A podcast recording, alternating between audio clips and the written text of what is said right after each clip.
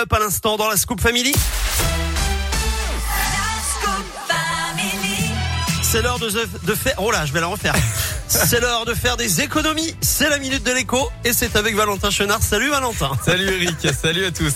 J'ai eu du mal. Remontez le niveau, vous n'avez pas intérêt de bafouiller, hein, je vous le dis Ok, direct. ok, bon, euh, de quoi on parle aujourd'hui, Valentin? Eh bien, on va parler des cadeaux de Noël, mon cher Eric. Euh, Des cadeaux de Noël déjà. C'est quand même dans un mois et demi. Vous avez un peu d'avance quand même. Oui, je sais bien. Mais les rayons des magasins sont d'ores et déjà pleins de jouets et d'idées cadeaux en tout vrai. genre. hein. Faut l'avouer, ce n'est pas plus mal parce que pour faire des économies et réduire son budget de fin d'année, il faut pas hésiter à anticiper.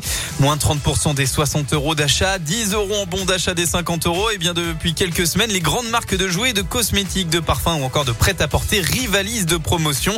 Alors faire ses courses de Noël dès maintenant plutôt que d'attendre le dernier moment permet de faire des économies réelles.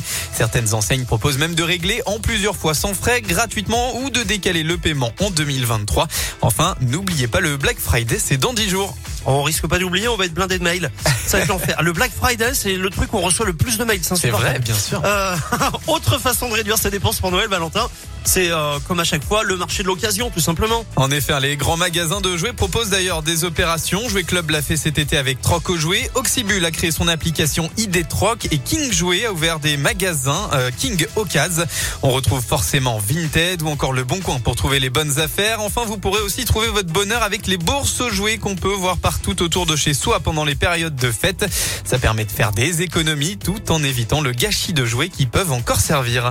Eh ben, merci beaucoup, Valentin. La minute de l'écho est à retrouver comme d'hab en replay sur radioscoop.com. À plus, Valentin. Belle journée à tous. La suite, c'est Cephase. Encore un matin et Mac Lemort.